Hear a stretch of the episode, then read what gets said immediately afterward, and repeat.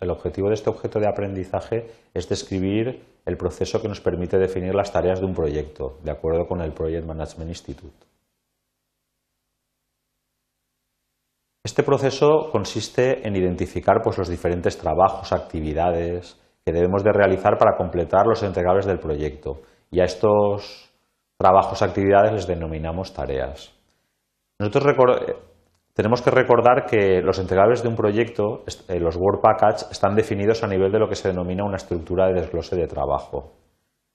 Y ahora lo que tenemos que hacer es seguir descomponiendo estos paquetes de trabajo hasta llegar a un nivel suficiente que nos permita estimar tiempos, recursos, es decir, gestionarlos.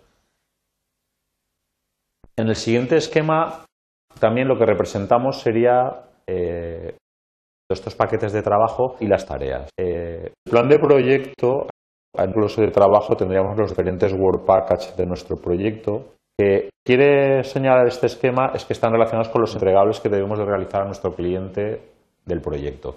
Sin embargo, ahora nosotros seguimos descomponiendo estos paquetes de trabajo a un, nivel más pequeño de, de, descomposición, que es lo que denominamos las tareas, donde lo importante es que estas tareas nosotros debemos de ser capaces de estimar recursos, gestionarlas, eh, las relaciones con nuestros clientes, a veces los contratos para, trabajos externos también están definidas a nivel de tareas. Un aspecto muy importante a la hora de, realizar la descomposición de los paquetes de trabajo de nuestro proyecto en tareas es hasta qué, hasta qué nivel de detalle debemos de realizar esta descomposición. Aquí, bueno, eh, esto no tiene una respuesta sencilla. Digamos que si hacemos una descomposición en demasiadas actividades, al final obtenemos un cronograma muy difícil de manejar y de gestionar por la cantidad de cosas que tenemos que, ocuparnos. Sin embargo, si hacemos una descomposición en muy pocas actividades, lo que vamos a obtener es un cronograma más bien impreciso, porque nos va a ser difícil estimar con precisión los, los tiempos que requieren hacer esa tarea, los recursos que se requieren, etc. Es decir, una descomposición adecuada sería aquella que permitiera pues, a todas las personas asignadas a dicha tarea conocer qué trabajo tienen que realizar y en cuánto tiempo lo tienen que realizar. Eh, esta, descomposición lo que requiere es mucha experiencia del project manager para llegar al nivel que podemos considerar adecuado.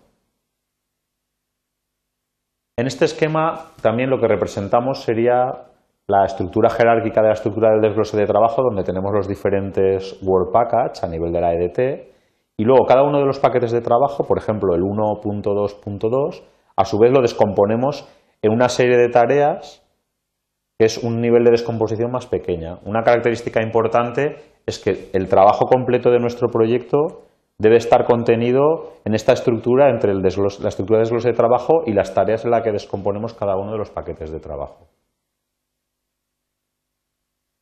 Como resumen, podemos decir que este objeto describe el proceso que se utiliza para definir las tareas de un proyecto de acuerdo con el Project Management Institute.